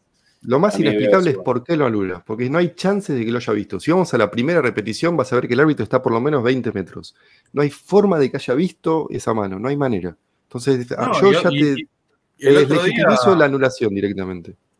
El otro día con lo que fue el gol de Newcastle, que tardó como una semana en aparecer el audio del VAR, ya, ya realmente tiene tintes del fútbol argentino esto, y es preocupante, realmente, porque... Y sabíamos que Howard Webb ya, ya pone, pone en, cuestionamiento la integridad de los árbitros. Eso es lo más preocupante de todo, realmente, porque errores los puedo llegar a aceptar, pero ahora ya realmente pensar, y no es una cuestión de ser conspiranoico, es una cuestión de ver la Premier League todos los fines de semana, eh, invita a la suspicacia realmente. Y ya hemos, nos hemos cansado de hablar de los árbitros y es muy cansador realmente, pero después, viste, llegamos a mayo y llegamos a perder el torneo por uno o dos puntos nos vamos a tirar del sexto piso también, porque otra vez los árbitros terminan sacando la, ilusión eh, por, por, su incompetencia, primero y principal, y después por una cuestión de, su integridad que queda en duda, que eso me parece lo más preocupante de todo. Total, totalmente. Bueno, eh, yo los tengo que abandonar, muchachos, lamentablemente. Me encantaría quedarme, me encantaría poder cerrar el, episodio, pero ya estoy eh, iniciando mi, mi, jornada laboral. Me quedo viéndolos igual, ¿eh? Me quedo viéndolos. Eh, si puedo, ahí le meto ahí un poquito al chat también. Eh, así que los dejo para que cierren el análisis, para que vayan con las preguntas. Eh, y, bueno, y ahí vayan eh, cerrando entonces este episodio. la gente no puede creer que me estoy yendo. Bueno, hoy me, hoy me tocó, hoy me tocó laburar. La gente no puede creer que estás haciendo menos de 5 horas de streaming. Sí, sí, sí, Y bueno, estoy haciendo todo lo que puedo, le juro que estoy haciendo el, todo lo que el puedo. Rubius del Arsenal ya. Se sí, sí, le, le juro que estoy haciendo todo lo que puedo e incluso este fin de semana eh, ahí estuve charlando con, gente también del stream a ver si armamos un espacio eh, medio multiclub, así que vamos a ver qué, va surgiendo, ¿eh? De a poquito esto va creciendo. Así que, bueno, nada, gracias a, ustedes y gracias a todos los que nos acompañaron, a los que nos siguen, a los que se suscriben, como siempre. Eh, si llegan hasta acá en YouTube también, suscríbanse al canal, pulgar arriba, valórenos en Spotify. Y bueno, nada, los esperamos siempre acá. Mañana juega el Arsenal, ¿eh? Mañana juega el Arsenal, así que eh, mañana seguramente hacemos post partido después del partido con PCB. Y, bueno, ¿eh? los, veo, los veo acá como siempre eh, y vamos a ver qué más tenemos en la semana. Bueno, gracias chicos, nos cierran ustedes. nos vemos. Aguante el Arsenal, nos vemos. Abrazo. Bueno, Debo, pasamos a las preguntas. Vamos a las preguntas y cerramos, dale. Acá tenemos, a ver, ¿por dónde empezamos? Vamos a darle un refresh, a ver si apareció algo más. Y bueno, aprovechamos eh, para comentar que nos habían dicho en el chat también, yo lo vi hace un rato, noticias de última hora. Eh, Martinelli mm. no entrenó hoy por un tema de, enfermedad, parece que no viaja a Eindhoven, eh, no me parece mal, llegado el caso. No. a mí no, me gustaría que Arteta utilice este tema de la, de la derrota para poner un equipo importante, porque realmente es un partido donde no nos jugamos nada, es un partido donde no me parecería lógico exponer la salud del plantel, teniendo en cuenta lo corto que es, para, para un encuentro donde realmente ganar, empatar o perder nos da exactamente igual a nivel de, Champions. Eh, Saca tampoco entrenado por un tema de un golpe. La verdad que no sé si lo hemos comentado mucho esta temporada, pero ya es una costumbre ver que a Saca le pegan mucho todos los partidos. Y a mí otra, es otra cosa que me sorprende cómo la Premier League no cuida a uno de los jugadores insignia de la selección inglesa es, lo chiflan, los hinchas del Vila lo chiflan. es, tu, es tu mejor jugador de la selección o tu segundo mejor jugador de la selección. Es como Messi va a jugar a Rosario Central. No, sí, va a jugar a la cancha de Rosario Central y lo chiflan. Sí, sí, más o menos lo mismo. Bueno, y volvió Smith Rowe a los entrenamientos. Ojalá que, sea para quedarse. Lamentablemente con Emilio nunca se sabe cuánto tiempo se va a poder mantener sano. Ojalá que pueda volver porque realmente es un perfil que, que nos viene muy bien para el mediocampo y y ojalá lo podamos tener para, la recta final del campeonato, que lo, vamos a necesitar mucho. Sí, esas son las principales novedades. Yo tengo una duda, eh, tema puntaje en la fase de grupos. ¿Hay como acá en la Libertadores un coeficiente de los primeros, de los mejores primeros, y eso afecta al sorteo? ¿O es los ocho primeros de un lado, los ocho segundos del otro? Creo que, tengo entendido que no. Me parece que el coeficiente va más de la mano del tema del sorteo, del ranking UEFA, de cómo te, claro, para después te, te sitúan, pero Después me parece que Arsenal ya es primero y en ese sentido no, no va a cambiar mucho. Después, por supuesto, el sorteo te puede tocar un segundo muy fuerte o te puede tocar el Copenhague, ¿viste? Nunca se sabe. Así que vamos o sea que podemos, podríamos ir con suplentes tranquilamente, perder mañana y no nos va a afectar. Podríamos ir con, la reserva tranquilamente, que a mí me hubiera gustado eso. Realmente yo, yo espero que, ahí decía Nicolomo que viste que tenemos partido martes y domingo, entonces hay como tiempo, pero a mí me parece que, la verdad después de haber jugado el sábado, ojalá podamos ver a, a Riel Walters, a Sago Jr., eh, a Lewis Kelly, Menguanieri, viste, que los chicos tengan minutos. Ya en una época Wenger nos había mal acostumbrado a que, a que los pibes por lo menos los ponía en la Copa de la Liga, ahora Arteta le está dando menos espacio y yo creo que, son chicos que, merecen su lugar. En Guanieri, sobre todo, que jugó el otro día con el Sub-18, hizo cinco goles, una locura. Qué bestia. Este eh, es un animal ese pibe, así que ojalá tenga minutos él y Lewis Kelly, que me parece que son dos perfiles de mediocampistas muy interesantes. Mira, yo acabo de ver el calendario y ahora que lo pienso, dudo que veamos mucha rotación mañana, ¿eh? porque tenemos martes, domingo, sábado eh, y el 28 que cae. Martes, domingo, sábado, jueves. O sea, tenemos entre 3 y 4 días por entre partidos en los próximos tres partidos. Yo, ahora que lo pienso un poquito en frío, dudo que veamos mucha rotación mañana. ¿eh? Sí, ojalá que sea así, ojalá que haya rotación en el fondo, ¿viste? Porque claro. tenemos seis jugadores barra siete si lo contamos a Walters, que quieras o no, no deja de ser un juvenil.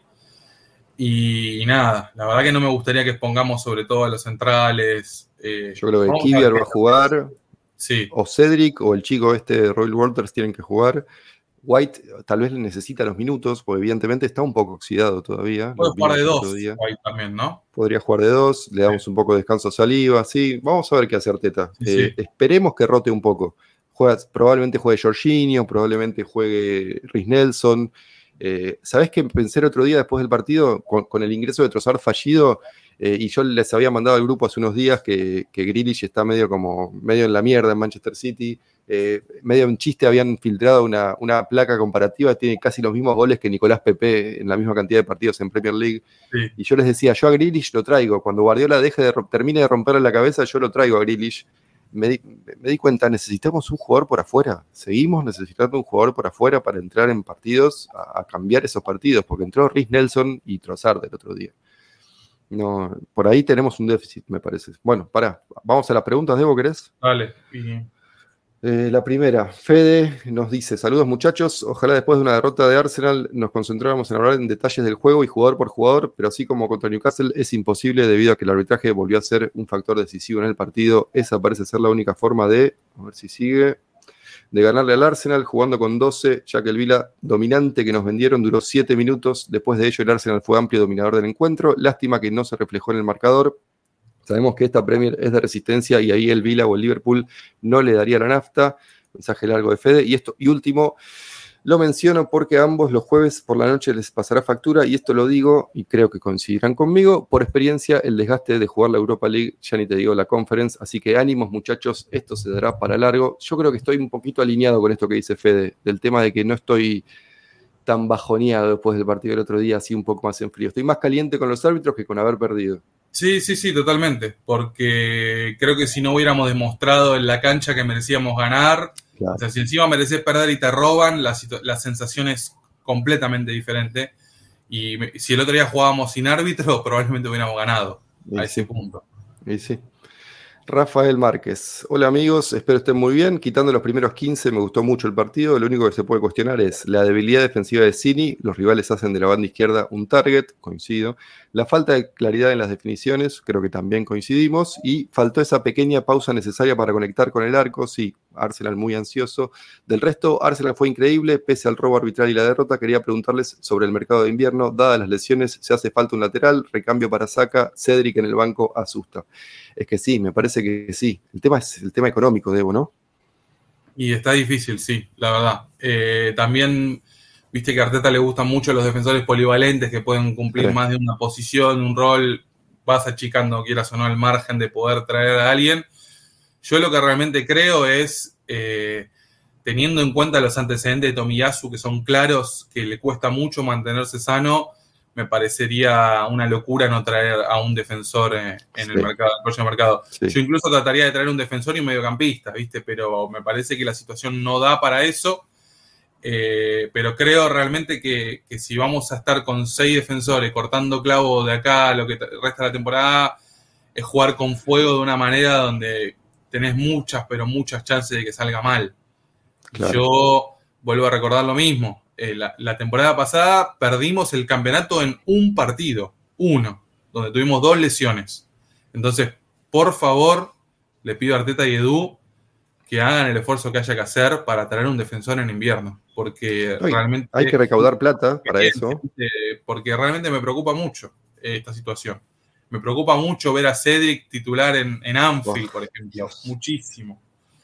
Eh, no, no, no. Entonces, yo entiendo que, que, para eso hace falta vender, pero podés vender, tenés jugadores para vender. Como dice acá Omar, podés venderlo a Eddie tranquilamente y seguís teniendo fondo de armario para jugar de, con, de número 9 a Trossard sí. y a Havertz. ¿no? Digo, si Jesús tiene una recaída o lo que sea, tenés margen. ¿no? yo entiendo que Eddie es un buen jugador y que nos suma, pero en caso, digo, si estás pensando a quién vender, ¿quién te puede dar algo de dinero? Eddie Enquetia, Nelson, ¿quién va a venir a comprar a sí. Nelson? Yo creo que el único que voy. Ahí, ¿viste? Y hay sí, que ver. Yo creo que sería más un préstamo que otra cosa lo de Smith Rowe. Yo creo que si podés, si, si llega una oferta por Eddie y podés invertir ese dinero en un defensor o en un volante polivalente que te puede jugar de lateral y de volante central, no sé, estoy pensando, tal vez tenés alguna ingeniería de un préstamo, que conseguís un préstamo, pero hace falta, alguien hace falta. Sí, vamos a ver qué es lo que pasa. Siguiente pregunta. Juan Martín Ramírez, buena. Ojalá los hinchas cuidaran los adjetivos como el Arsenal de Wenger la pelota. Así, así, descubrirían lo valiosos que son, verían la potencia de su esencia y recuperarían la armonía del análisis. Poético, pero no se me ocurre ya cómo decirle a la gente que inútil, burro o muerto no aplican para jugadores de Premier League y menos de este Arsenal.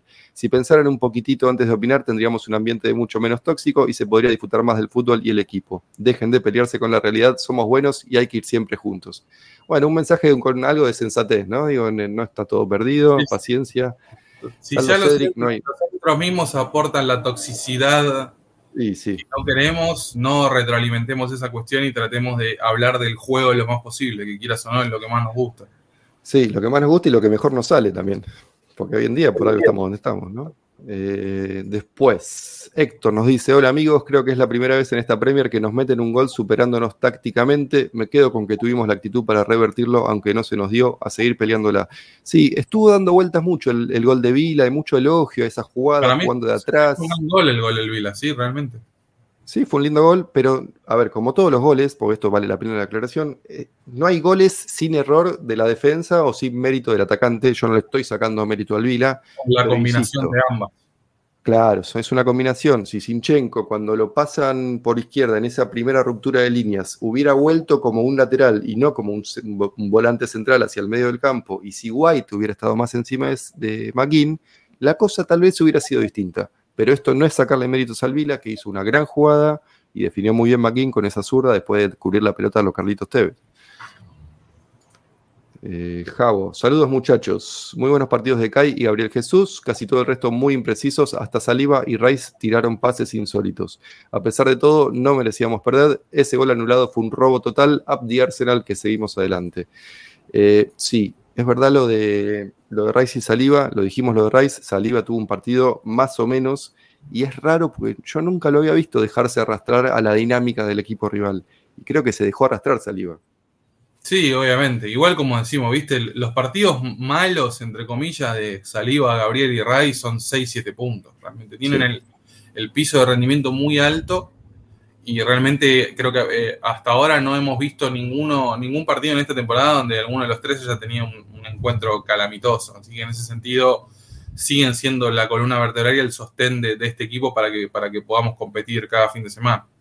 Bueno, somos el equipo con menos goles recibidos, igualados con Liverpool en 15, menos, menos de uno por partido, pero seguimos siendo el equipo que menos goles recibió.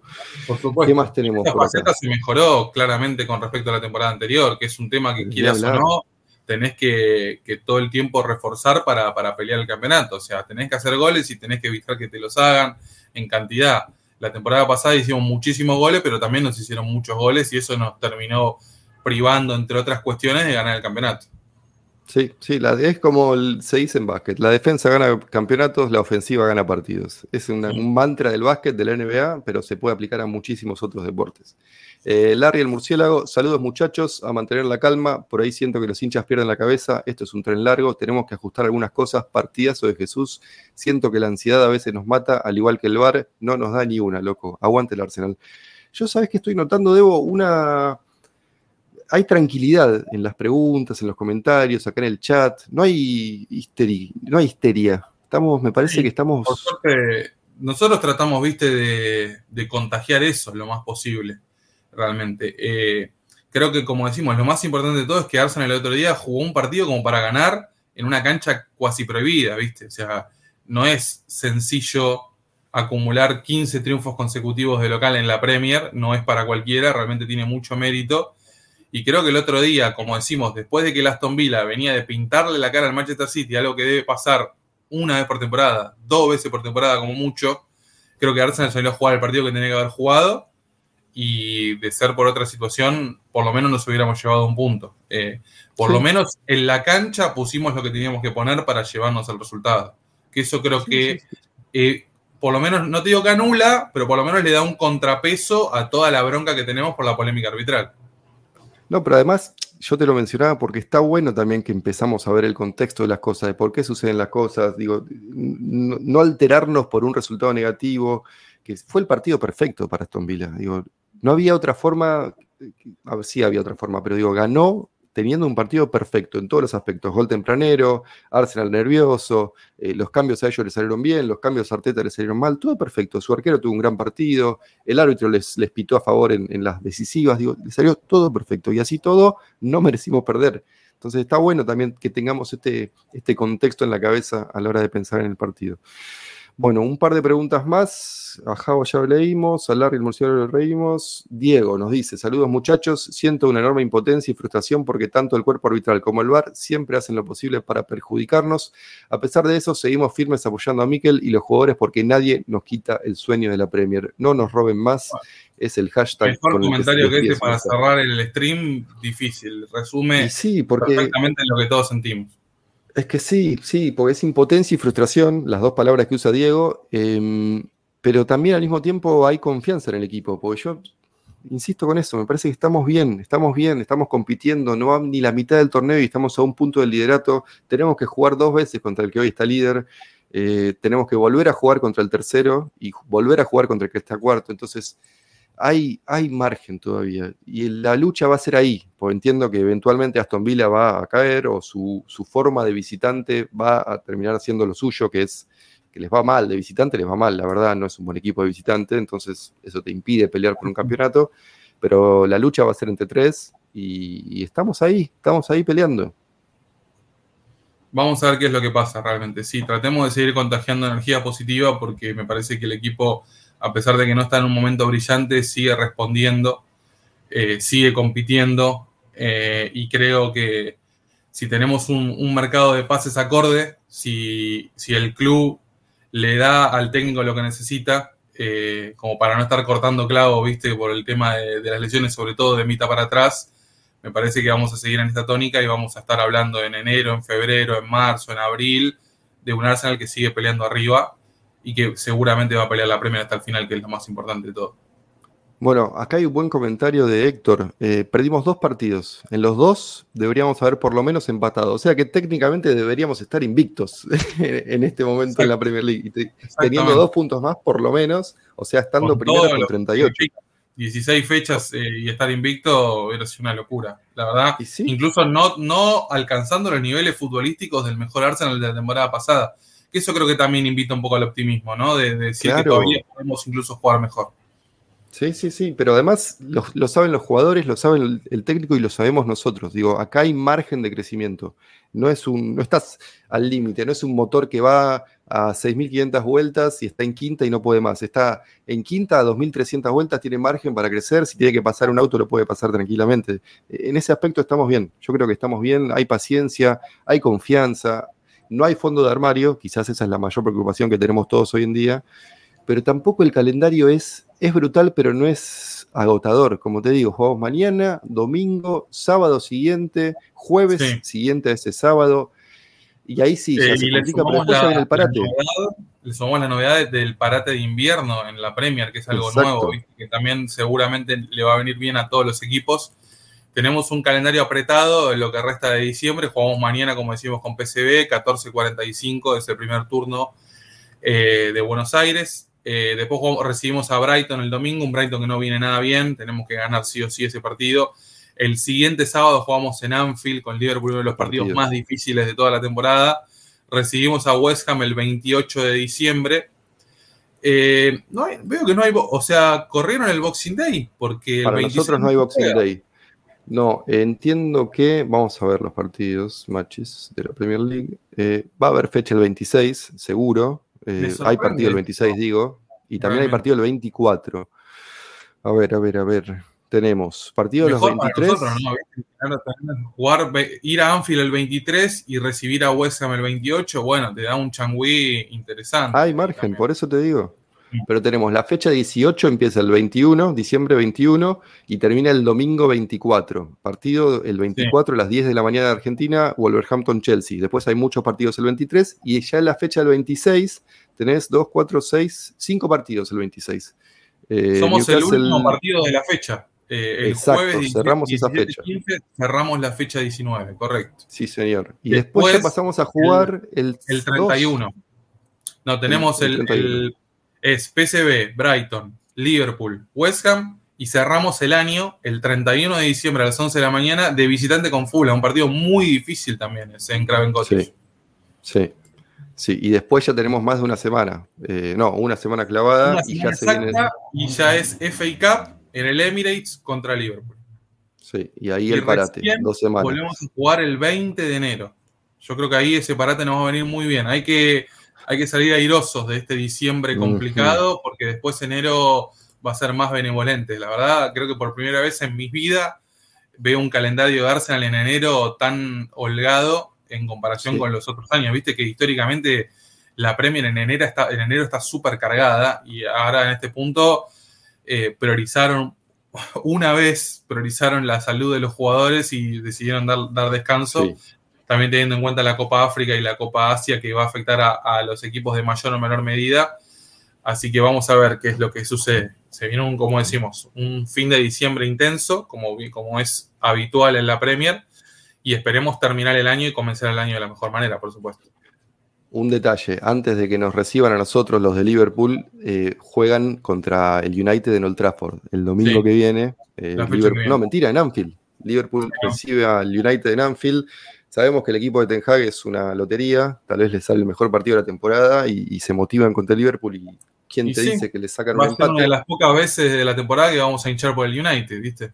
Y sí, y sí. Como contra el City el otro día, yo me, costaba, o el Tottenham City el otro día, con el gol de Los Celso, que yo no lo grité, vos, habías dicho que lo gritaste, y creo que Adrián también lo gritó bastante.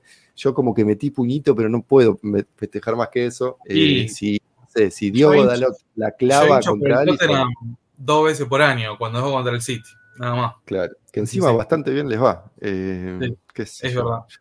Yo no, descarto que un empate le pueda sacar el United a Liverpool. ¿eh? Y ojalá, la, ¿viste? La temporada pasada tal vez pensábamos lo mismo y le metieron siete. O sea, bueno, puede pasar eso. Salah se enciende. Todo puede pasar, sí, sí, sí. puede Liverpool ser, tiene puede ser el partido de Ten como técnico del United, ¿no? tengamos en cuenta eso. Sí.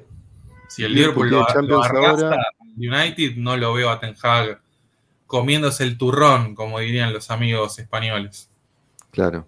Ah, pará, y antes de jugar contra nosotros tienen partido en tres semanas ellos, ¿eh? Juegan, eh, fin, ahora en mitad de semana tienen Champions, United el fin de semana y tienen Copa de la Liga contra West Ham de local. Y seguro que, eh, que, Klopp odia la Copa de la Liga, va a poner a la reserva más o menos, así que no Bueno, pero un desgaste mental te genera, tenés menos días para preparar el partido, de Arsenal digo, Arsenal tiene casi una semana. Ahí tenemos una pequeña ventaja, ligera, pero no está mal, no está mal. Eh, bueno, vamos a meter un refresh más a ver si hay alguna otra pregunta que se nos escapó y si no, Debo, me parece que estamos, ¿no? Vamos perfecto, sí, cerramos. A ver, Federico ya está, Rafa ya está, Ramírez, Juan, Larry, Diego, no, ahí estamos, leímos las preguntas del día. Em, bueno, eh, no sé, ya está, me parece que no hay mucho más para decir. Mañana tenemos Champions a rotar. pero por lo pronto estamos confiados en el equipo, en lo que nos demuestra cada fin de semana. Y ojalá podamos seguir en esta tónica. Y ojalá mañana podamos ver a varios de los pibes, que es una posibilidad casi única en la temporada de de juntar por lo menos a tres o cuatro juveniles en la cancha, no te digo desde el arranque, pero ojalá, como decimos, podamos ver a Walters, a Guanieri, a Lewis Kelly, Ramsdale. a ¿Cómo? ¿Ramsdale decís que va a atajar? Sí, va a atajar Ramsdale, seguro. ¿Vos decís que le da su debut en Champions en un partido que no sirve para nada? Eh, probablemente sí, y probablemente sea el último partido de Ramsdale en la temporada, si no pasa nada raro. Mira. Vamos a ver. Sí, qué, qué, situación rara, ¿eh? Yo lo hablaba con mi eh, hermano, eso. La verdad que, bueno, no, eh, ya lo hemos hablado durante la temporada. Eh, Ramsey no está bien. Perdón, buen partido de Raya el otro día. Para mí fue uno de sus mejores partidos. Sí, y sin embargo no te termina dando esa sensación de amplia seguridad que nos gustaría por parte del arquero y que la tuvimos con Ramsey en gran parte de la temporada pasada. Así que Esperemos que esta decisión que haya tomado Arteta le termine saliendo bien al fin de los días porque hasta ahora no nos está funcionando y tenemos a dos arqueros que no están en su mejor momento. Eh, y en una disputa medio desigual que no sé cómo va a terminar. Yo creo que si fuera por Arteta lo vendería Ramsey ahora en este mercado, pero no sé cómo va a dar la situación. Eh, no sé quiénes son los interesados, hay que ver qué es lo que pasa. Eh, Sonó, por ejemplo, Wolverhampton y sonó Newcastle. Los dos tienen a sus arqueros lesionados. Eh, sobre todo Newcastle, que tiene a Nick Pope de baja mucho tiempo. Así que vamos a ver si. Eh, a mí me encantaría que venga Newcastle con un paquete de guita y se lo lleve a Ramsey, ¿no? Que nos solucionaría bastantes problemas. También nos metería en otro problema más de tener que volver a conseguir un arquero suplente en el medio de la temporada. Pero bueno, si viene Newcastle con 40 millones, yo no sé si le voy a hacer asco a que se lo lleve a Ramsey la hora. ¿Viste? Hay que también no está mal. el contexto. Vamos a ver qué es lo que pasa. Igual lo pagamos bastante a Ramsey, ¿no? 23 o 27, si no me equivoco. Sí, más o menos por ahí. Sí, sí, más o menos por ahí. Que bueno, sí. Bueno, sería una ganancia. La inflación y todo lo que fue, creo que terminó saliendo más o menos lo mismo que Raya. O que va a salir lo mismo que Raya porque todavía no lo compramos. Así que vamos a ver qué, es lo que pasa. Bueno, entonces eso es todo, gente. Eh, le agradecemos a Rodri, como siempre, que es el, líder de todo esto y que, tira del barco como nadie. No, eh, del Odegaard de Arsenal en América, el capitán. Sí, señor, el capitán, el creativo, el que se pone el equipo al hombro. Eh, y bueno, les agradecemos a todos los que estuvieron, a todos los que preguntaron. Y ya nos veremos en, breve. Vamos a estar siempre acá, ¿no? Mañana seguramente post partido acá en Twitch. Los esperamos. Gracias a todos por, por conectarse un lunes a la mañana con todo lo que eso significa. A los que llegaron hasta acá, por supuesto. Si nos quieren seguir en YouTube, en Spotify, en Twitch, estamos aumentando con seguidores el otro día con Luto metimos transmisión histórica, estamos muy contentos, la verdad teníamos más de 100 personas en vivo eh, disfrutando del gol agónico de Declan Rice. Ojalá podamos volver a esa dinámica de Arsenal ganador, que estemos todos contentos y, poder comentarlo acá en la comunidad, que es lo más importante. Sí, señor. Bueno, como siempre vamos a decir, aguante el Arsenal viejo. Chao a todos.